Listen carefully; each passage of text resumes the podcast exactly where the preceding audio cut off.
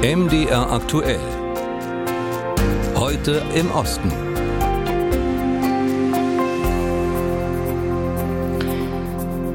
Schon seit längerem machen ja hier in Deutschland immer wieder die sogenannten Reichsbürger von sich reden. Sie erkennen den heutigen deutschen Staat nicht an und behaupten, das deutsche Reich würde fortbestehen. Eine ähnliche Bewegung gibt es in Tschechien. Sie nennt sich dort die Gläubiger. In den Augen der Gläubiger in Tschechien sind die Politiker des Landes Volksverräter und Schädlinge des Volkes. Welche Durchschlagskraft hat diese Bewegung bei unseren Nachbarn? Darüber spreche ich jetzt mit unserem Ostblogger in Prag, mit Robert Schuster. Robert, welches Ziel genau verfolgt denn diese Bewegung? Ja, also diese sogenannten Gläubiger der Tschechoslowakischen Republik sind in erster Linie Staatsverweigerer. Das heißt, sie kennen den jetzigen Staat, die Tschechische Republik, nicht an. Sie sagen, das ist eine Korporation, eine GmbH und sie bezeichnen sich selber als Bürger der Tschechoslowakei, also jenes Staates, der vor 30 Jahren am 1. Januar 1993 aufgehört zu existieren. Sie zweifeln die Legitimität der tschechischen Regierung an, auch der Behörden, der Polizei. Also bei Verkehrskontrollen legen sie sich quer, versuchen jetzt die Polizisten in verschiedene Debatten über die Rechtmäßigkeit ihres Berufs und überhaupt des ganzen Staates zu verwickeln.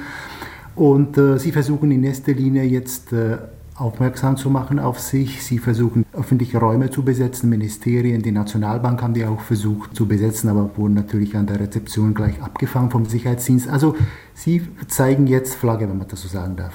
In Deutschland agieren ja die sogenannten Reichsbürger ähnlich. Wie ordnen denn Experten in Tschechien diese Bewegung, also diese Gläubigerbewegung ein? Die meisten Experten sagen, diese Staatsverweigerer hat es schon immer gegeben. Das heißt, ein harter Kern von vielleicht mehreren hundert Personen, die schon vielleicht über 10, über 20 Jahre eben diese Thesen vertreten haben. Aber mit der Zeit hat sich das bisschen jetzt intensiviert, vor allen Dingen auch mit dem jetzigen Kontext. Also es gibt einige Krisen, die das Land zu bewältigen hatte. Nicht nur jetzt die Covid-Krise, die ja bei vielen Bürgern auch schon gewisse Zweifel an der Rechtmäßigkeit der ganzen Maßnahmen und so weiter hervorgerufen gerufen hat, sondern auch jetzt generell im Zusammenhang mit dem Ukraine-Krieg wird das in Zweifel gestellt. Und die haben jetzt einen gewissen, sage ich mal, nicht Zulauf, aber doch die Thesen erwecken ein gewisses Interesse bei vielen Bürgern und die versuchen das jetzt ganz massiv zu nutzen. Also jede solche mehr oder weniger Happenings, das die veranstalten, geht sofort, wird sofort aufgenommen, per Video wird dann ins Internet gestellt und die versuchen somit, sage ich mal, den öffentlichen Raum auszufüllen und Flagge zu zeigen. Und ist denn damit zu rechnen, was erwarten Beobachter der Szene? Ist damit zu rechnen, dass diese Bewegung sich weiterentwickeln kann, also dass sie weiter an Zulauf gewinnt? Ja, die meisten Experten sagen, dass je länger diese ganzen Krisensymptome noch dauern werden, desto größeren Zulauf kann diese Gruppierung erhalten. Wobei man muss auch richtigstellen, es ist keine in sich homogene Gruppierung. Da gibt es natürlich auch wieder verschiedene Richtungen. Die einen werden sich vielleicht radikalisieren, die einigen vielleicht werden mit der Zeit aussteigen. Aber die meisten Experten sind davon überzeugt, wenn sich diese ganzen Krisensymptome in der Gesellschaft legen werden, wenn also wieder die Inflation sinken wird, wenn zum Beispiel der Krieg in der Ukraine vorübergehen wird, dann gehen sie davon aus, dass sich die Zahl der Anhänger dieser Gläubigerbewegung wieder verringern wird auf den ursprünglichen Kern. Und wie nehmen denn die Bürger selber in Tschechien und auch Institutionen diese Gruppierung wahr? Ja, was die Bürger angeht, die waren doch, meine ich, die meisten zumindest überrascht, weil die äh, Gläubiger haben gleich versucht, ein ziemlich bedeutendes Gericht in Prag zu besetzen, beziehungsweise sie haben versucht, den Gerichtssaal zu stürmen, wo gerade ein Berufungsverfahren gegen eine Anhängerin dieser Bewegung war. Und der Staat hat damit nicht gerechnet. Und mittlerweile versuchen eben die staatlichen Institutionen hier mehr präsent zu zeigen. Also es wird jetzt versucht, schon von Beginn an nicht einmal zuzulassen, dass diese Leute Leute in die Gebäude eindringen. Soweit Ostblogger Robert Schuster aus Prag über die Gläubiger in Tschechien, die ähnlich wie die Reichsbürger hier in Deutschland den Staat nicht anerkennen. Wir bleiben im Osten Europas. Da gibt es etwas, das die Städte Budapest und Tbilisi verbindet. In beiden Städten nämlich gibt es Thermalbäder. Während die Bäder in der ungarischen Hauptstadt gerade hierzulande den meisten Menschen ein Begriff sein dürften, sind die in der georgischen Metropole eher Insidern bekannt. Wer sie allerdings einmal erlebt hat, den ziehen die historischen Bäder von Tbilisi in ihren Bann. Seien es nun die Einheimischen oder auch ausländische Besucher wie etwa den britischen Popstar Sting.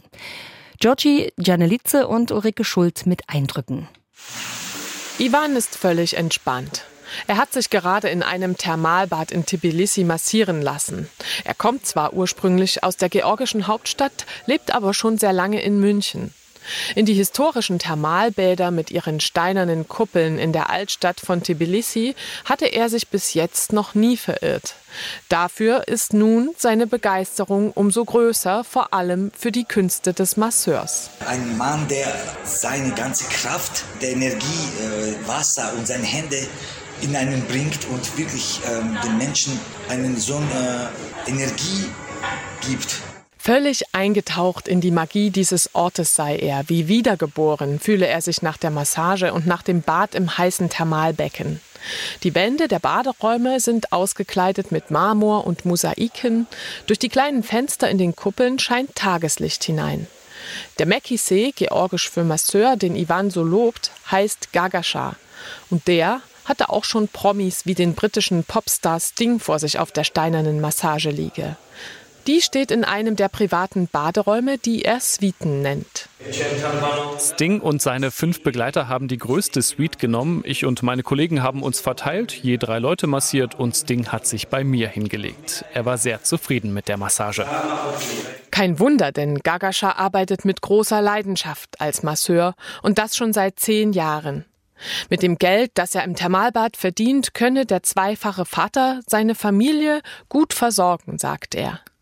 Ein paar hundert Meter vom historischen Schwefelbad liegt das Stadtmuseum. Die Ethnologin Nadja Sipsibaze beschäftigt sich dort unter anderem mit der Badekultur Georgiens und sagt über die traditionelle Massage das Handwerk stand damals der Medizin sehr nahe, denn die Masseure beherrschten verschiedene Heilmethoden für Leiden der Wirbelsäule und der Knochen. Oft wurde der Beruf vom Vater an den Sohn weitergegeben. Die Stadt Tbilisi, so die Legende, wurde im 5. Jahrhundert entlang der heißen Schwefelquellen gegründet. Im 13. Jahrhundert gab es dann in der Stadt an die 65 Thermalbäder. Die Thermen waren einer der wichtigsten Elemente des Alltags. Sie hatten nicht nur eine hygienische Funktion, sondern sie dienten auch als gesellschaftlicher Treffpunkt. Man hat sich ausgeruht, unterhalten und sogar zum Mittag oder Abend gegessen. Heute sind im Altstadtviertel Abanotubani nur noch drei Bäder übrig geblieben, alle im gleichen historischen Gebäudekomplex untergebracht.